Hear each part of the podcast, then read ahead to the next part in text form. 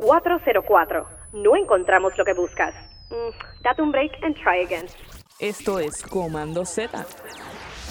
Donde el fracaso no es opcional, pero el éxito es obligatorio. Con ustedes, Leis Curvelo. Aquí Leis Curvelo en este tu episodio número 75. Ya se está acabando el año y aún nos queda algo más por ahí para seguir compartiendo más diseño. Estamos grabando nuestros próximos episodios y queremos saber qué quieren escuchar. Escríbanos a nuestras redes sociales en Instagram y Facebook. Les prometemos buscar el recurso que quieres aquí en Command Z Podcast. Recuerda siempre compartir este y todos nuestros episodios. Como están las navidades por ahí, si tú crees que yo me porté bien y los episodios que estás escuchando hasta el momento te gustan y me quieres regalar algo, regálame un review en Apple Podcast. Esto nos ayuda a seguir subiendo y llegando a más creativos.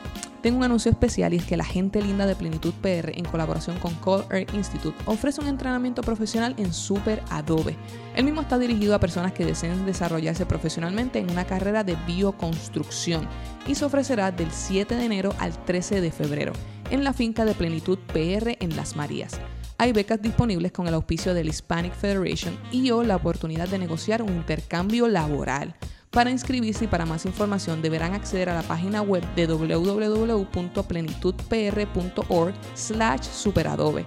Y para preguntas adicionales pueden escribir a construir at plenitudpr.org o comunicarse al 787-503-8650. Ahora sí, nuestro episodio de hoy, improvisando el diseño con Melissa Rodríguez actriz del arte escénico de la improvisación.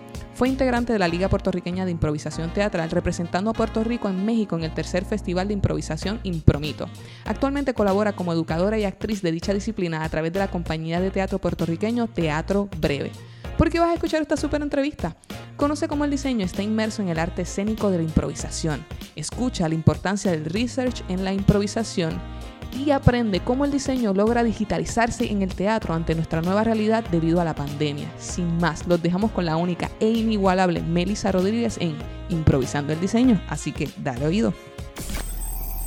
Estamos en otro episodio más de Command Z Podcast y como saben, Command Z siempre trae todas las vertientes del diseño y hoy no es la excepción queremos traer diferentes cosas que estén alineadas al diseño que la gente no se espera, que la gente de verdad piensa como que, y eso es diseño. Y como esto no va a ser una excepción en el día de hoy, hoy vamos a estar hablando sobre el teatro y el diseño. Y yo busqué entre todos mis recursos quién era la persona más capaz y más experta en el tema. Y con nosotros tenemos hoy a Melisa Rodríguez. ¿Cómo estás, Melisa? Hola, saludos, un placer y un honor estar aquí contigo en Common Podcast. Estoy súper pompeada de tenerte, de verdad. Yo siempre he seguido tu carrera y tu trayectoria. Para mí tú eres la dura de la dura aquí en Puerto Rico. Y queremos, ¿verdad?, entender un poquito esa relación que tiene el diseño con el teatro y específicamente en el tipo de teatro que tú haces, que no es cualquiera. Así que vamos a empezar. ¿Qué es el teatro para ti? Vamos a dar una definición súper overall para los que nos están escuchando en, nuestra audiencia. Mira, el teatro es un medio de comunicación en el que, eh, ¿verdad? Como se pueden recoger muchas disciplinas a la vez para presentar un proyecto con un fin en particular, em, porque a diferencia de otras, de otras ramificaciones del arte, el teatro incluye un trabajo en equipo que es eh, inminente, o sea, como tú, tú, no puedes hacer teatro solo. O sea, puedes hacer teatro solo, pero a la larga no puedes hacer teatro solo porque requiere demasiado equipo para poder hacerlo. Así que, pues, para mí es eso. Es, una, es, un grupo de, de, artistas, diseñadores que se unen por, un, por una pieza, un fin específico, que es comunicarte a ti algo en específico, ya sea algo dramático, algo cómico, algo eh, político, pero definitivamente es para comunicar en, grupo. Ya habiendo tenido esa definición y esa base con la cual vamos a estar, ¿verdad? Hablando en, la, entrevista de hoy, a mí me gustaría que para las personas que nos escuchan conozcan quién eres, a qué te dedicas y sobre todo, ¿verdad? ¿Cuál es tu especialización en el teatro? Empezando, pues mi nombre es Melissa Rodríguez. eh, llevo alrededor de 20 años trabajando con la improvisación teatral eh, como base y, eh, ¿verdad? Enfoque de mi carrera ha sido la improvisación teatral. Yo, obviamente, pues me considero actriz. Eh, dentro de todo, esa es mi expertise. y trabajo la improvisación desde la actuación. Eh, van unidos, obviamente, porque la improvisación, el, el actor utiliza la improvisación como un gimnasio, como un medio de entrenamiento eh, cuando se montan piezas originales, cuando se establecen libretos desde Shakespeare, cuando escribía, ponía a sus actores a improvisar y sus piezas se basaban en las cosas en que se veían montados de su grupo de, de teatro. La improvisación siempre ha sido parte del teatro. En este caso, en estos tiempos, desde más o menos más como desde el 1960, 70, que empezaron entonces eh, a ocurrir estos fenómenos de grupos que se unían para de diferentes ramificaciones del arte, se unían con un tema en particular y improvisaban al respecto y creaban una pieza. Eh, de ahí surge entonces el, teatro deportivo cuando entonces Keith Johnston lo convierte como en un deporte. Entonces, en donde el público puede identificar cuál es la pieza de improvisación que más le llama la atención, que más le gusta. Eh, no tanto con la evaluación de la mejor que está hecha, sino de la que la que el público dice que es la que más le, le, apela. Y así surge el teatro deportivo como tal. Y, todo es, o sea, toda esta base de la improvisación ya es parte de la idiosincrasia teatral pero en este caso pues se hace ya como algo más formal, se le conoce como, como improvisación teatral, teatro deportivo y por ahí surge entonces toda una rama entera del teatro. Eh, y pues en Puerto Rico, eh, en el 2001, eh, empezamos a investigar sobre la improvisación teatral. Luego entonces en el 2003 formalizamos una compañía de que, es, que se concentraba solamente en la improvisación teatral y la investigación de la misma. En Puerto Rico era la única que lo hacía y pues hasta hoy en día esa compañía continúa eh, trabajando la investigación. Yo por mi parte también como como individuo lo seguí trabajando por mi lado desde una perspectiva de la comedia.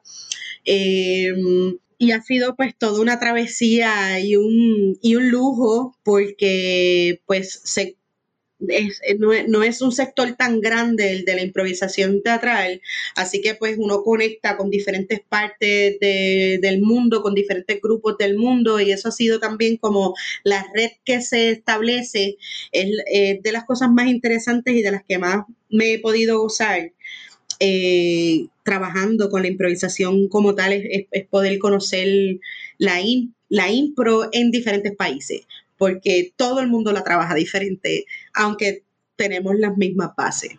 Ay, María, me diste por donde me gusta. Así que me, vas a, ahora me vas a tener que decir como que dame por lo menos uno o dos países que tú digas, wow, qué diferente lo hacen a Puerto Rico en términos de la improvisación teatral.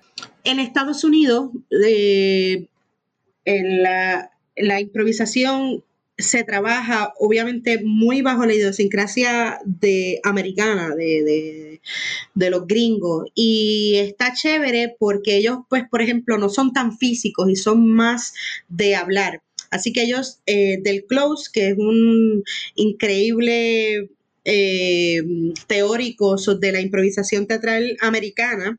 él es eh, de los impulsores principales de, la improvisación en Estados Unidos.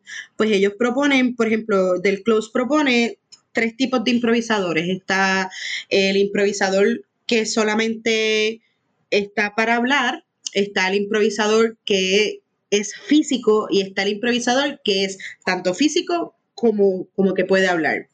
En Puerto Rico, por ejemplo, se trabaja físico más, más que nada. Entonces lo, podemos la, la, improvisación se trabaja mucho a través del cuerpo porque la, nuestra idiosincrasia cultural es bien viva, somos del calor, nosotros estamos constantemente bailando, cantando, integrando nuestras gestualidades eh, de manos y de, cara y somos como mucho más expresivos corporalmente que por ejemplo, eh, culturas un poco más frías, que, vienen como de, que son más serias, más, más estructuradas. Entonces, pues ahí se ve mucho la diferencia, por ejemplo, en lo que es la improvisación en Puerto Rico versus en Estados Unidos. Y en América Latina, eh, lo que es en América Latina también se siente la diferencia porque, por ejemplo, en América Latina se trabaja la improvisación desde el drama. Entonces, las historias que se cuentan siempre son un poco más de un contenido mucho más dramático, mucho en, donde la historia se construye de, principio a fin con, con, un círculo dramatúrgico. O sea, ellos se van más como en la dramaturgia. En Estados Unidos no se van tanto con la dramaturgia, sino como con el punchline y el chiste inmediato. En Puerto Rico nos vamos con la, la cultura del movimiento, del cuerpo y del chiste y de la comedia y de trabajarlo más como en términos de combinar el cuerpo y la palabra. Está súper interesante porque muchas veces pensamos que los latinos todos somos iguales y qué error más grande, ¿verdad? Eh, el cómo simplemente generalizar, eh, eh, porque simplemente hablamos español y, lo interesante que puede ser, ¿verdad? entre cada país, entender cómo la cultura aporta, ¿verdad? A, esa expresión del arte. Nosotros, nosotros somos un reflejo, de hecho, de la cultura. O sea, lo, lo interesante del teatro es que precisamente es un estudio social. O sea, como que los actores, los todas las personas que están incluidas dentro del mundo del teatro es una representación de todo lo que vas a ver. es el micro del macro. Y es la idea desde el principio. Como que, ¿qué tiene que ver esto con el diseño? Porque estamos hablando del teatro en el día de hoy. Así que cuéntanos qué disciplinas, ¿verdad? O cómo el, cómo el teatro está integrado eh, al diseño, ¿verdad? ¿Qué, ¿Qué, disciplinas inherentes están dentro del teatro eh, en términos de diseño? Cuéntanos. Mira, en realidad yo pienso que el teatro completo está eh, unido con lo que es el diseño y sobre todo ahora en estos tiempos en donde la tecnología, eh, ¿verdad? Es, parte de y sobre todo en estos tiempos pandémicos. Es que, por ejemplo, eh, originalmente siempre está el diseño de escenografía, el diseñador de luces, el director es un diseñador del espacio, o sea, el productor es un diseñador de cómo puede hacer, se puede hacer esto posible. Eh, el, actor es un diseñador del personaje, o sea que el diseño siempre está presente, pero en estos tiempos tecnológicos el diseño de arte, por ejemplo, de arte gráfico y de, y de lo que es las redes sociales, pero el, el diseño, o sea, ahora mismo eh, la presión, por ejemplo, que hay mediática respecto a la estética y respecto a la competencia realmente de lo que, de, lo que abarca la tecnología y cómo eh, se puede expandir, ¿verdad? Como, como antes, pues tú te limitabas básicamente pues al grupo cercanos que conocieran tu trabajo. Ahora a través de la globalización de la tecnología y las redes sociales, pues uno puede expandir el trabajo de uno a otros espacios, ¿verdad? Como que, antes uno no, tenía esa posibilidad. Hace 10 años uno no tenía esa posibilidad, hace 15 años uno no tenía esa posibilidad. O sea, es como, como la tenemos hoy en día. Y pues el diseño impacta mucho más porque pues tanto los carteles como se dibujaban antes versus como son ahora, o sea, todas estas cosas tienes que buscarte siempre como un experto en eso, no puedes, o sea, como que creo que se comete mucho el error de subestimar el trabajo del diseñador porque es, es, es cuidar el proyecto desde la planificación. Y entonces en el teatro, pues muchas veces el presupuesto traiciona el asunto de poder integrar eh, esta perspectiva del diseño. Si, por ejemplo, tienes una obra de teatro que no tiene tanto presupuesto, pues no, no contratan un diseñador de luces, contratan un técnico de luces para que te ilumine eh, el escenario, pero no tiene un diseño en particular, se siente la diferencia. O sea, como el espacio cambia por completo en, el diseño de luces, o sea, la escenografía, tú tú puedes poner como utilería aquí, allá y decir como yo tengo un buen gusto de, de, la decoración, pero el diseño que me habla, esa escenografía que me habla, esas luces que me hablan, desde el diseño, ahí es que está eh, la carne dentro de todo. Y por eso también yo siento que es bien importante eh, unirlo y tenerlo siempre en perspectiva. Correcto, correcto. Dijiste tantas cosas sumamente importantes. Mira, una de las cosas que me llamó la atención fue que mencionaste cómo ahora, con, todo este hecho de la pandemia, el teatro, ¿verdad?, se ha, se ha, expuesto a la digitalización. Tuve la oportunidad de participar em, del stand-up comedy de, un amigo del corazón, Ricardo Andrés Lugo, y lo hizo a través de Zoom. Y me pareció súper interesante cómo él eh, hizo su stand-up desde su casa. Eh, simplemente, ¿verdad? Utilizando una cámara a través de, la plataforma de Zoom y todo el mundo se podía conectar y literalmente tú te sentías como si estuvieses en el teatro. Entonces, ¿cómo, cómo a través de la, del componente digital él pudo hacer un stand-up basado en política, actually, era sobre política, em, pero él utilizó fotografía, eh, sus redes sociales estuvieron todo el tiempo haciendo alusión de, qué se trataba, ¿verdad? Ese, ese stand-up eh, y cómo él pudo llegar no solamente a personas que iban a verlo aquí en Puerto Rico, sino a través de esta plataforma pudo internacionalizarlo. Eh, pero otra cosa que me llamó la atención que mencionaste, que, mano, blow my mind, es lo importante de verdad de contratar a los expertos al respecto porque se siente la diferencia. Eh, yo estuve un tiempo en teatro, gracias a Papito Dios tuve esa oportunidad cuando, cuando estaba en Bellas Artes eh, de, de, chamaquita, como decimos los puertorriqueños. y es verdad, o sea, cuando si tú te haces enemigo de, de las personas que están en tramoya, las que están en luces, tú como actor no vas a lucir. y se siente, se siente muchísimo. y cuando vas a Broadway te das cuenta cómo, cómo todos estos componentes hacen que la pieza sea exquisita. Y ya que entramos en ese tema, a mí me gustaría, para mí yo defino el diseño como resolver problemas, ¿verdad? Porque para eso también está, eh, para, simplemente ponerlo de una manera estéticamente bonita, está el arte y, el arte también comunica, pero el diseño hasta cierto punto, yo creo que lo mejor que lo define es que resuelve problemas. Y a mí me gustaría que tú hablaras sobre cómo el diseño está implícito en la improvisación teatral, porque los, que son improvisadores resuelven eh, el hecho de darle un tema en menos de un minuto, vamos, y hacer una expresión y una comunicación alrededor de ese tema? ¿Cómo el diseño está implícito en la improvisación? Pues mira, en realidad eh, hay mucho, mucha, o sea, como hay mucha, mucha confusión respecto a un espectáculo de improvisación teatral. El hecho de que sea improvisación teatral no significa que el show está que es improvisado. Me refiero a que hay mucha planificación alrededor de eso.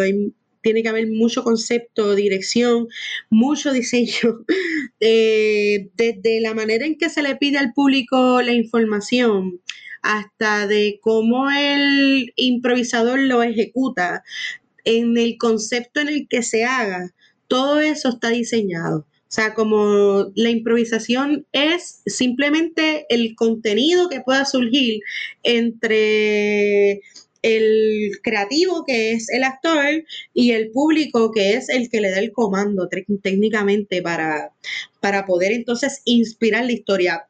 Pero esto, previo a eso, tiene mucho entrenamiento.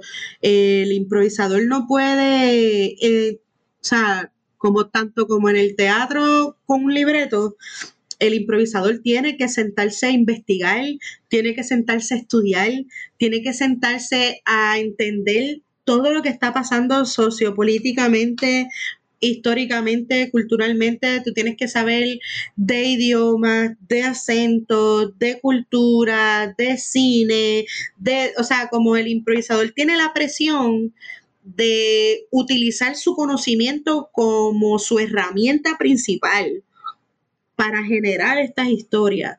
Así que, aunque suena que es improvisado, es no es tan improvisado, no es tan casualidad cuando el, jugador, que se le conoce también como jugador, eh, ¿verdad? Pues puede ejecutar su historia, pues, pues hay, hay mucho, mucho bagaje, tiene que haber mucho bagaje alrededor de eso.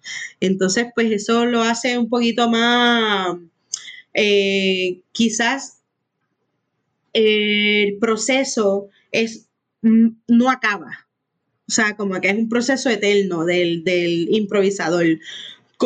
de constante sentarse a leer, sentarse a buscar, tú tienes que saber de literatura, tú tienes que saber, tú sabes, como todos, todo lo que tú estás, lo que tú votas como improvisador en un escenario está previamente calculado bajo tu investigación personal. A mí, a mí me encanta de la improvisación que, como tú bien dices, la gente piensa que es que el público llegó y ustedes dicen, ah, pues ahora es que vamos a hacer esto. Y es bien interesante ver toda la planificación en términos de, ok, vamos a hacer esta y esta dinámica a partir de aquí se le va a solicitar al público esto y esto y esto. Ya hay unos temas más o menos, este, ¿verdad? Que uno puede como que de, dar a, relucir al, público, como que pues, va a ser específicamente un sketch de comedia o de drama, y entonces los temas van a ser lo que el público diga, pero sí hay toda esta planificación detrás. Tú nos puedes como que dar un, un 101 de cómo ustedes en términos de producción tal vez eh, planifican o diseñan eh, un espectáculo de improvisación. Pues mira, eh, nosotros eh, tenemos varias etapas, entre ellas, por ejemplo, escoger qué formato vamos a presentar. Y eh, cuando me refiero a formato, pues hay diferentes tipos de formato. Está el formato largo, el formato mediano y el formato corto. Entonces, el formato largo es una historia que, empieza eh, y dura más de 15 minutos. O sea, es una pieza de, de historia sin parar por 15 minutos. Está el formato mediano, que lo utilizamos bastante, que es cuando se utilizan diferentes tipos de juegos eh, y se hacen historias medianamente cortas. Técnicamente son 10 minutos, de 7 minutos, por ahí. Ya cuando, si duran más de 5 minutos es formato mediano. Si son 5 minutos o menos es formato corto, cuando las historias son cortas que casi siempre los que son formatos cortos son los formatos deportivos, que son, le, lo, hemos presentado aquí, son match, catch, que son dos, un improvisador contra improvisador, dos improvisadores contra dos improvisadores, seis, dos grupos de improvisadores, eh, que era lo que estaba explicando al principio, que es el ImproSport, eh, que es, eso está eh, empieza en Canadá y, por ahí es que empieza, ya después entonces los formatos em, empiezan a, florecer y uno, es verdad, tienes que escoger qué formato tú quieres para trabajar con el público. También, por ejemplo, si lo quieres enfocar, cuando ya, por ejemplo, son formatos largos, no necesariamente se tienen que enfocar en lo dramático y lo cómico. Y esta es la parte de la improvisación que a mí me parece sumamente divertida. Es que tú no necesariamente tienes que enfocarlo de uno y de otro. Mucha gente piensa que, ah, la comedia y la improvisación están juntas. Sí y no. Eso es una decisión que se toma en producción o sea, como en, diseño, como quien dice. O sea, como tú desde previamente tú dices, yo voy a dirigir esto desde un aspecto un poco más serio o, un poco más eh, experimental o un poco más... Entonces ya ahí tú vas pues creando tu formato de cómo tú lo vas viendo. Hay formatos que ya están creados que tú, o sea, no necesariamente, ya o sea, ya la rueda está inventada, como quien dice. Y pues ese previo es lo que uno va a entrenar. Entonces ya, después entonces es hacer un laboratorio de ese formato con los improvisadores, con las personas con las que tú vayas a estar. Eh, tiene que haber un director obligatoriamente que lleve el concepto a un, a un nivel teatral, porque pues siempre tiene que tener la cuestión de la conceptualización. Yo hice eh, un formato que se llama, que es de formato largo, que se llama Improvisaciones Mínimas. Es un, eh, es un espectáculo que fue inventado y creado por Sergio Paris de la compañía Keto en Perú. Nosotros conocimos ese formato en el 2013, 14 más o menos, viajando a Perú que conocimos y tuvimos la oportunidad de trabajar con la compañía y pues de ahí ¿verdad? Le pedimos los derechos a Sergio, lo decidimos montar en Puerto Rico, nos unimos eh, con la compañía Inovia Luz y decidimos, decidimos investigar, fue una investigación de tres meses, no sin parar, tanto para ellos explorar dentro de lo que es la incursión de la improvisación, eh, como nosotros lo montamos, porque ellos ya trabajan piezas improvisadas y la improvisación como tal, pero bajo el concepto de cómo lo hacemos nosotros. Eh, Y entonces se hace la pieza en su espacio, en donde la participación del público eh, no necesariamente es tan particular de decir un lugar o un anónimo o un sinónimo o un, tú sabes, como que un verbo lo que sea, sino que el público se convierte en un simple espectador y la pieza que tú estás viendo ahí es completamente improvisada, pero no tiene una línea específica del público y el actor, que eso también pasa. O sea, que es, depende del formato que tú vayas a hacer, ese formato es lo que, vayas, lo que vas a investigar primero, eso es lo primero que se hace cuando se trabaja una pieza de teatro improvisado. No sé si te contesté la pregunta. No, sí, sí, no, brutal. Es que a mí me llama mucho la atención de la improvisación y es que la gente se saca de la cabeza y dice, ah, improvisada, ok, se lo inventan. Se lo inventan y se lo sacan de la manga. Y, hay un proceso mucho más profundo que eso. Yo tuve la oportunidad de participar en Sagrado Corazón en mi alma mater y era, nos daban un personaje una semana antes y había que desarrollarlo y presentar la pieza. Y no era improvisación per se, pero el hecho de que te daban una línea bien básica. En mi caso fue simplemente víctima de violencia doméstica cómo crear una historia, cómo crearle una vida, cómo crear, cómo pensar en el nombre, cómo actúa esta persona, qué fue lo que vivió, por qué se define como una víctima. Eh, eh, es, un mundo de investigación, de research, de, de, entender y, también de verdad de, saber qué es lo que está pasando alrededor. Yo siempre hablo mucho sobre lo que es la cultura popular, ¿verdad? ¿Qué es lo que está pasando, ¿verdad? Eh, mantenernos al día sobre eso que, que, está, que la gente está hablando en la calle. para mí es bien interesante, ¿verdad? Esa construcción a base de ese research. ¿Cómo, ¿Cómo diseñas un personaje? ¿Cómo tú creas un personaje a la hora de que estás en tarima y te dan ese, ese pitch, esa primera línea y te dicen, esto es lo que te toca? ¿Cómo tú lo diseñas? ¿A partir de qué? Desde la improvisación. Mira, a mí me, me resulta brutal el asunto de ser actriz improvisadora porque la, la manera, las posibilidades de poder generar un personaje eh, que yo no tengo la posibilidad de hacerlo probablemente en una pieza formal, teatral con libreto, eh, es, precisamente el poder eh, explorar en el cuerpo, en la, en la edad, en, en todo.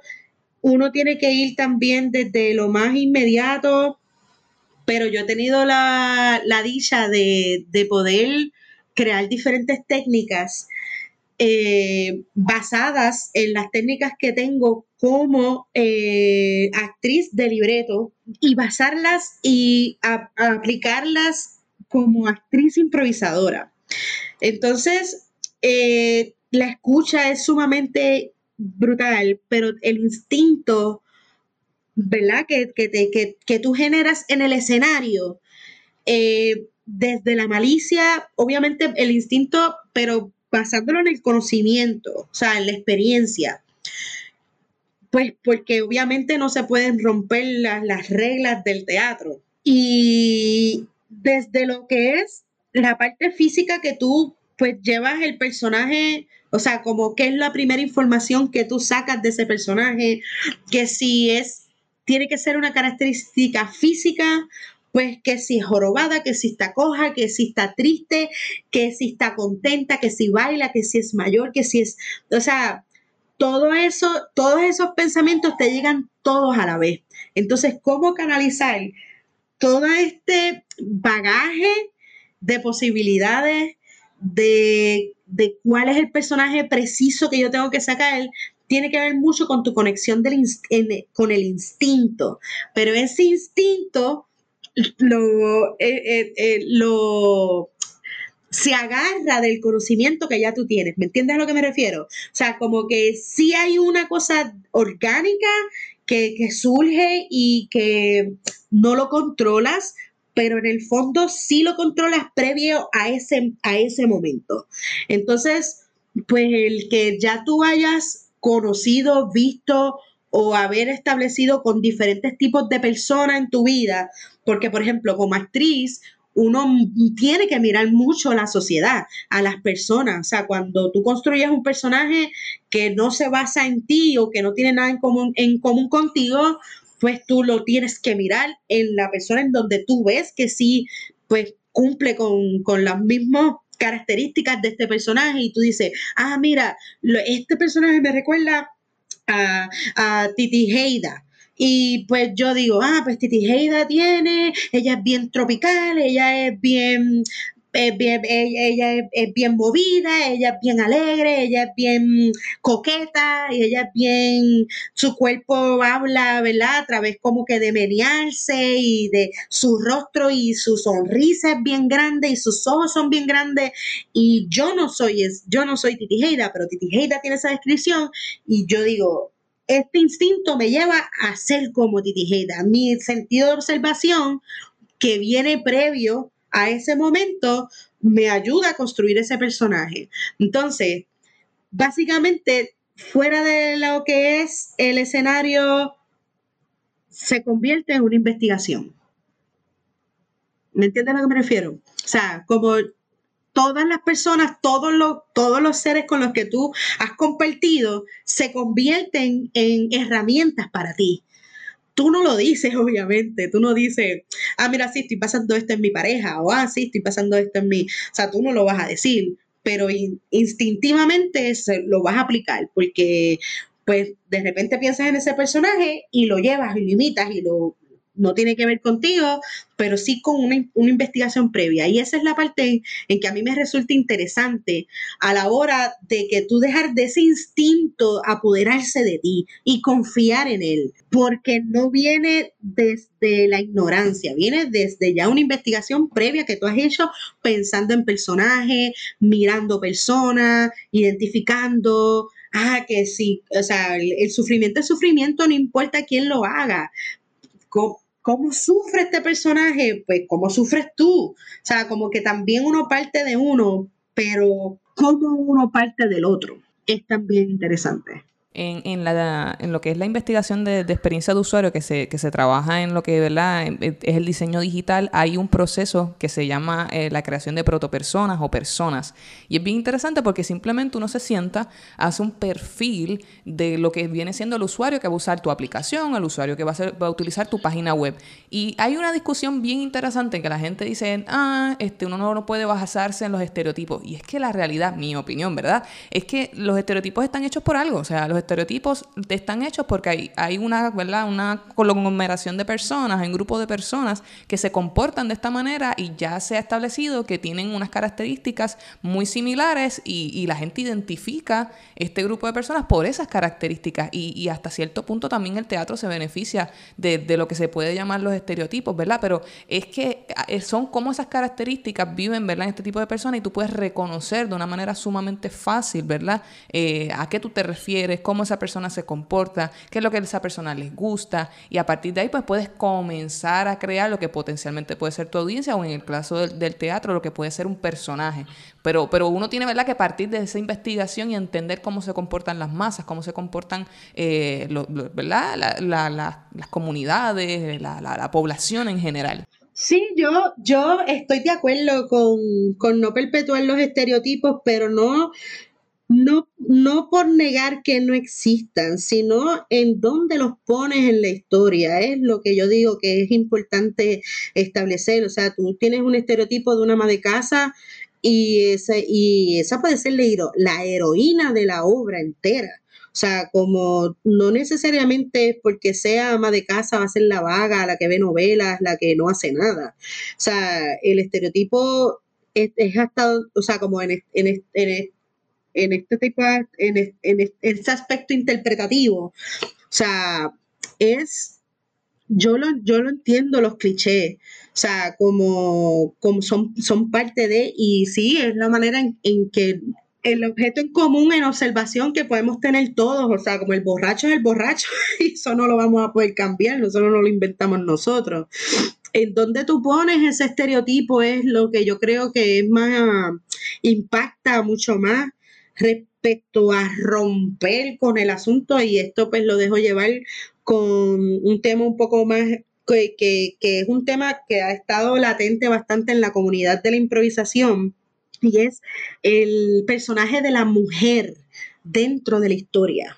O sea, cómo el, personaje femenino eh, se ve identificado dentro de las historias si es siempre la víctima, si es siempre la que es annoying, si es la que celosa, la, la tóxica, la que tiene, la que depende 100% de, de la idiosincrasia patriarcal masculina, en donde necesitamos esta, este hombre entonces, eh, ¿verdad? ¿Cómo se ejerce ese, ese personaje femenino y cómo se desarrolla ese personaje femenino en la historia, en la improvisación, incluyendo, por ejemplo, en las actrices? Son más, son más actrices, son menos actrices las que, o sea, en, la, en el mundo de la improvisación está bastante dominado por los hombres, pero en Puerto Rico no.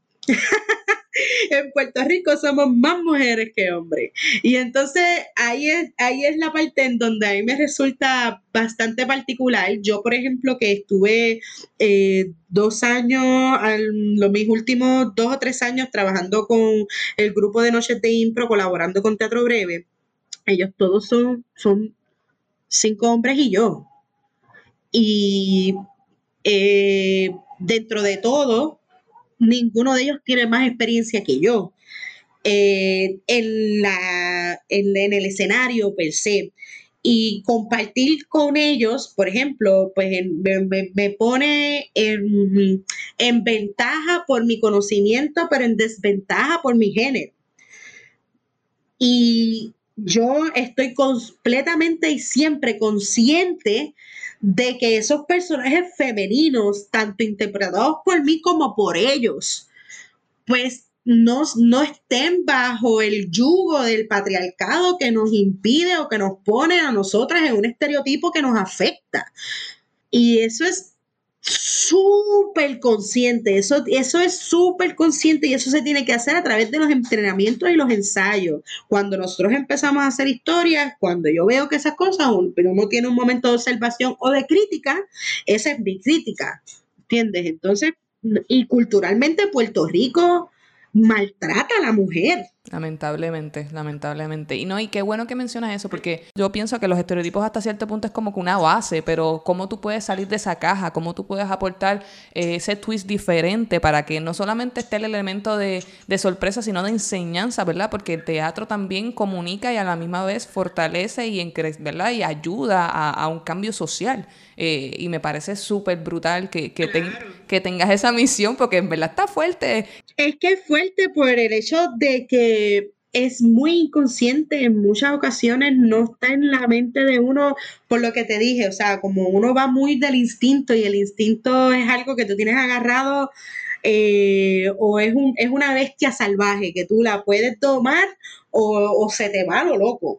Y, en el escenario, eh, para el improvisador, es, esa bestia que desde el instinto que te estoy hablando, pues puede afectar muchísimo. Eh, la calidad. Y yo siento que la calidad se tiene que velar constantemente por lo, por lo mismo, porque nosotros no dejamos de ser un medio de comunicación que está reflejando o que está educando o que te pone al espectador a pensar o analizar, porque dentro de todo tú estás viendo una escena graciosa y tú estás diciendo, wow, mira esta gente que, que, increíbles son, como ellos, como ellos piensan eso tan rápido, cómo ellos pueden unir eso tan rápido, wow. Pero, pero también irte en el aspecto de que ese personaje no es, no hizo lo que usualmente uno ve que ese personaje puede hacer. Y yo creo que ahí está lo magnífico y lo magnánimo de, hacer esto. Y, que la, y que la investigación y el crecimiento de, esta, de, de esta ramificación no para y no va a parar nunca, por el hecho de que uno está en constante aprendizaje. así mismo es. Ya nosotros estamos casi por terminar y a mí me molesta porque cuando tengo buenos recursos yo no quisiera tener un tiempo límite, mano. Esto... Ay, ha estado súper bueno, de verdad. Gracias por invitarme. Esto es bello. Pero la gente se va a enchismar conmigo si yo no te hago las preguntas de nuestras secciones. Y así que vamos a empezar con la primera, que es fallando en lo fácil. ¿Cuál tú crees que son los errores más comunes que un actor, ¿verdad? Cuando quiere entrar a la disciplina de improvisación, comete? Pues em, el actor, ok, es que esto es una cosa bien, bien cómica, porque en los actores en Puerto Rico, profesionales, eh, actores, actrices, eh, no les gusta la improvisación teatral, se niegan, les tienen miedo. Eh, hay una coraza respecto al, a fallar, porque dentro de la improvisación está hay un 50% de hacerlo mal y 50% de hacerlo bien. Y hacerlo mal es que el público no le guste, o sea, no es que lo, lo hagas mal, porque el público pues no se siente identificado por ti y hay una situación del ego que afecta un montón. Así que cuando tú llevas el ego al escenario, es realmente el error más común que puede hacer cualquier persona. O sea, para hacer impro, tú tienes que salirte de ti y hacerlo para el otro, jugar en equipo, escuchar, comunicarte, tus ideas son buenas, pero la de los otros también. Cuando, una, cuando un compañero, compañera, compañera te trae una idea, eso es un regalo para ti. Eso no es una competencia para ti. Y ahí eh, distinguir esa situación, pues pues es, es, uno de los errores más comunes que se cometen empezando eh, en, el, en, la, en la improvisación teatral. Todos somos adictos a la risa y al aplauso. Y eso pues nos lleva a cometer muchísimos errores, pues porque estamos buscando esa aprobación constante y el público es, es, es tan generoso que da para todo el mundo pero pues a veces uno comete el error de sentirse o pensar que pues uno lo quiere solo para uno. Ya, ya me quedan, te prometo, te prometo, me quedan como tres preguntas, pero hay algo que de verdad que no me puedo decir si no te lo pregunto y es que, por ejemplo, en mi caso yo soy diseñadora de experiencias de usuario y eso no quiere decir otra cosa que yo me encargo de que las personas entiendan lo que hay en una página web y puedan lograr su cometido. Si es comprar algo, pues lo logren. Y a mí me, resulta bien interesante cómo la gente se atreve a decir, ah, es que la comedia es súper fácil, eso de hacer reír, todo el mundo puede hacer reír. ¿Cómo tú logras una experiencia óptima para esa audiencia que te está viendo? Porque mira que es difícil. La gente dice, nada, todo el mundo, tú puedes hacer reír. Es como que un chiste, no es, no es tan complejo. Incluso yo soy de las personas que opino que hacer algo dramático es más fácil que hacer algo chistoso. Pero, pero, pero, yo quiero tu opinión. Mira, yo no sé, yo creo que eh, en mi experiencia hasta ahora, como más yo siento que tú puedes controlar el público respecto a sus reacciones y emociones con tu pieza es cuanto más tiempo tú llevas preparándote para ella. Como yo admiro un montón un artista teatrero que conocí en mis tiempos de estudiante que se llama Freddy Mercado y yo siento que Freddy Acevedo, porque es que yo siempre confundo Freddy Acevedo Freddy Mercado. Eh, Freddy Acevedo, él tiene, él, él, él tiene la perspectiva de, de, establecer todas las posibilidades, las, todas las posibilidades que, que, que puedan suceder. O sea, como como ponerte eh, previo, como, ok, el, eh, todos los escenarios posibles en los que nos podemos encontrar.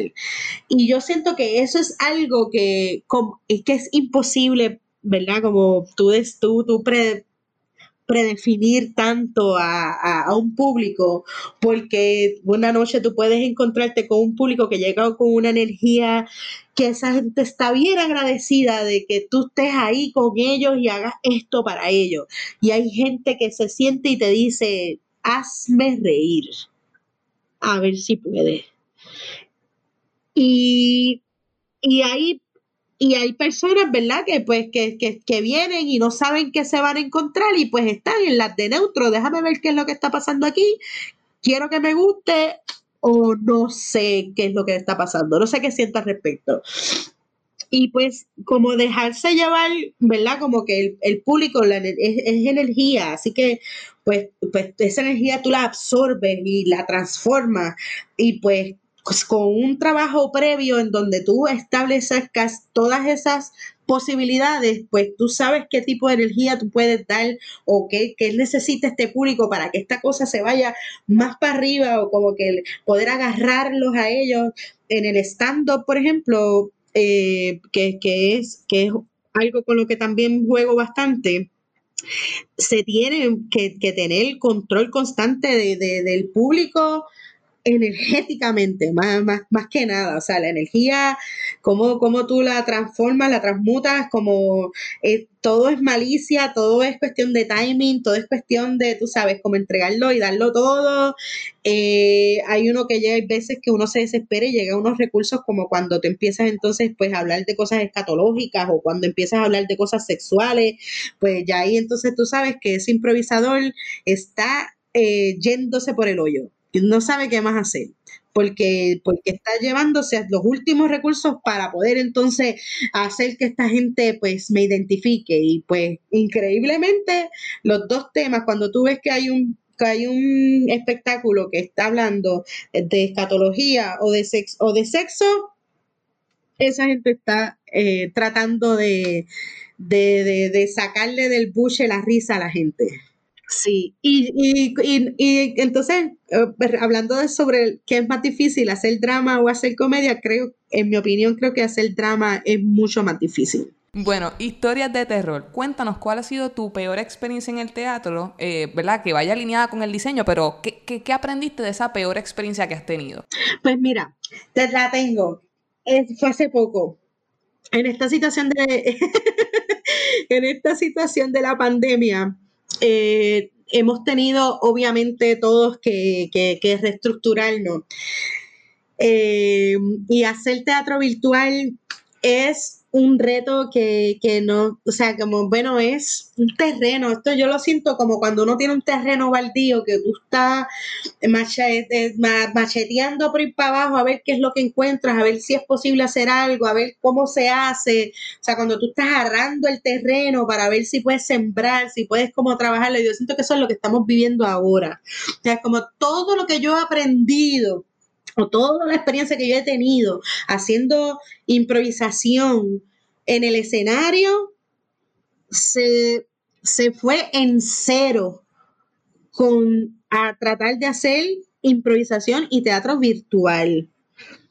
La realidad es que la, desde, desde falta de equipo, en mi caso, desde falta de equipo tecnológico, desde, o sea, no, no tener conocimiento, ¿verdad? Respecto de cómo tú puedes, eh, ¿verdad? Cómo se trabajan las redes sociales versus cómo se trabaja ante la cámara uno solo. Ha sido el reto mayor, como te dije al principio, que esto es trabajo en equipo y esto uno se alimenta del otro. Eh, nosotros decidimos hacer noches de impro, que es el espectáculo que te había dicho ahorita que estaba trabajando, colaborando con Teatro Breve, nosotros decidimos hacer nuestra versión virtual. Hicimos un espectáculo que se llama REC, Relatos Espaciales Cósmicos. Eh, yo me puse a ver por durante varios meses diferentes espectáculos teatrales, de improvisación, qué es lo que estaba haciendo la gente en diferentes partes del mundo, ventajas obviamente de estar en esto es que tú puedes ver lo que están haciendo en Argentina, en España, en Europa, o sea, como que diferentes cosas. Eh, nunca vi algo que yo dijera, wow, qué brutal. La verdad es que se falla demasiado, mucho más de lo que se, se, atina. Y yo decidí, ¿verdad? Como pensé, yo estaba también juego Dungeons and Dragons, tengo una campaña de DD. Yo dije, bueno, el sistema DD es bastante friendly respecto a que tú tienes un Dungeon Master que controla realmente lo que va a pasar.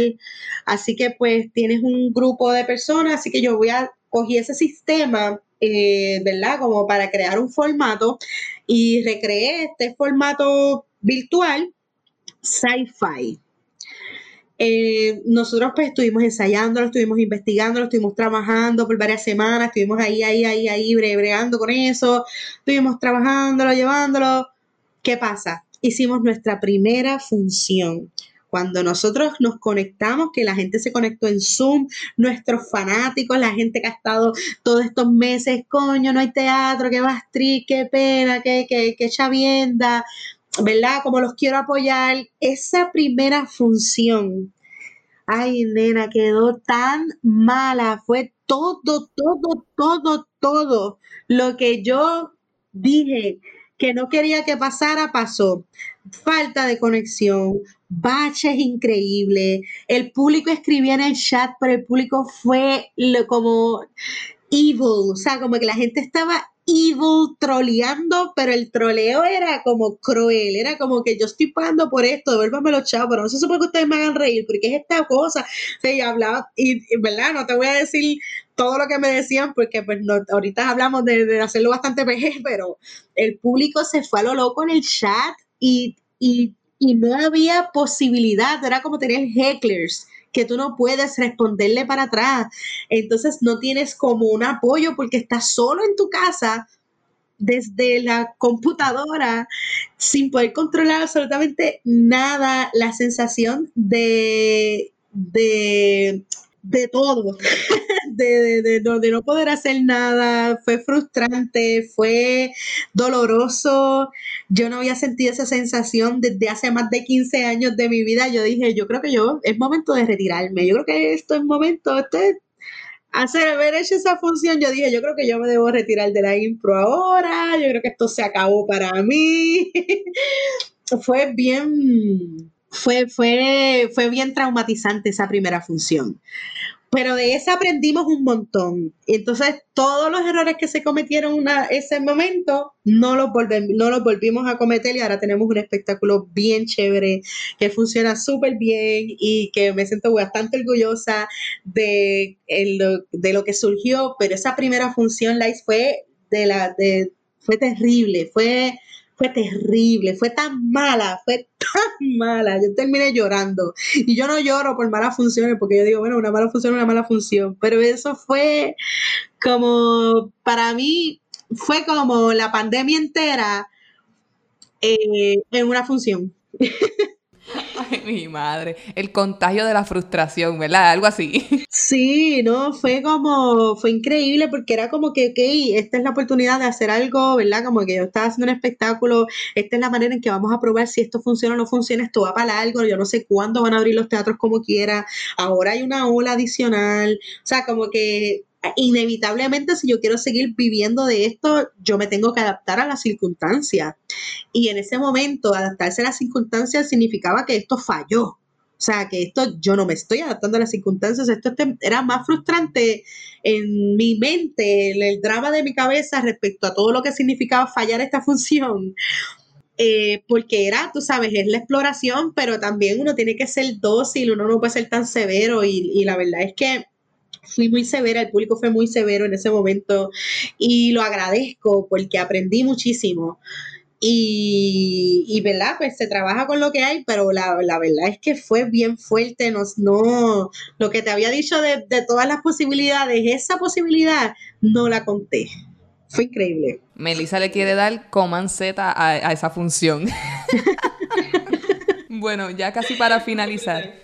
¿Qué quisieras ver más en esta disciplina eh, y cómo el diseño puede mejorar a exponenciar el teatro aún más? Mira, yo pienso que, por lo que te digo, o sea, porque como ahora estamos en esta adaptación entre lo que es lo virtual, creo que se todo, o sea, yo siento que ahora mismo se necesitan más personas para hacer esto de lo que uno piensa. O sea, desde el diseño de de relaciones públicas respecto a cómo se, se promocionan los espectáculos, desde la estética esa virtual, del diseño gráfico, de que esto llame la atención, porque qué competencia hay también con la manera en cómo tú pones las cosas para que la gente las entienda y quiera verlas. Eso es un arte que yo siento que no, que, está increíble. O sea, como cómo tú promocionas un espectáculo para que la gente vea este, en este diseño, que yo quiero ver esto, que me llama la atención y que va a ser mucho mejor que Netflix, Hulu, YouTube, tú sabes, como, o sea, cómo yo puedo hacer que la gente vea esto y diga, esto va a ser mejor que Marvel. esto va a ser mejor que, tú sabes, ¿cómo, cómo yo puedo hacer eso? Yo creo que el diseño lo tiene todo que ver, todo y absolutamente todo. Así que yo creo que ahora mismo eh, no es ni un lujo, es que es indispensable tener diseñadores contigo, desde la parte cinematográfica, técnica, desde la escenografía, o sea, lo que ya teníamos, los diseñadores que ya teníamos, y yo creo que ahora se incluyen los técnicos desde la fotografía, desde la iluminación, o sea, todo, todo, todo, todo, todo. Ahora mismo yo siento que depende como que yo siento que ahora, antes se pagaban más a los actores, yo siento que ahora se deben pagar más a los diseñadores, porque la realidad es que el alrededor siento que es y tiene tanto o más peso. Así mismo. No, y te agradezco un millón esta entrevista. Hoy ya yo quiero empezar a, volver a sacarle el polvo a, esas facultades que tenía de la actuación. Este, ya, ya medio fiebrecita de, de meterle de nuevo. Nena, sí, por favor, por favor, por favor, do it. Y como siempre es un placer hablar contigo, de verdad. ¿Algo más que quieras compartir con nuestra audiencia antes de irnos? Bueno, pues que no se quiten, que estemos haciendo, que apoyen, eh, ¿verdad? Como todos los esfuerzos que veas por ahí que están haciendo los artistas locales y los internacionales también, tú sabes, como que es bueno que se apoyen las grandes compañías con mucho presupuesto, pero también es bueno apoyar lo, lo que tú ves que no tiene tanto presupuesto y está hecho con mucho, mucho, mucho con mucho coraje, con mucha intención, con muchas ganas. Eh, no subestimes el, trabajo, ¿verdad? del otro, ni lo compares tampoco, como es, es cuestión de ver algo y gozártelo y tratar de hacerlo, ¿verdad? Como convertirte en un espectador el artista y no en contra de, porque ya las circunstancias están bastante en contra. o sea que no hay, no hay, no hay que ser tan, ¿verdad? Como tan, tan vicioso a la hora de, poder juzgar un trabajo o poder cuando uno, ¿verdad? Como a la hora de, ser un espectador, yo digo que apoyen, hay que apoyar a los que son amigos y, a los que no, porque estamos viviendo en unos tiempos ahora en donde se tiene que definir mucho de qué tipo de sociedad en las que queremos estar y estamos muy individualizados, así que pues toda esta individualización que sea para bien y no en contra nuestra, o sea, sino para avanzar, para poder ser competentes y con, ¿verdad? Como con la tecnología y a lo que nos estamos enfrentando, no, no ser nosotros los cromañones y que la tecnología esté mucho más avanzada que nosotros mismos.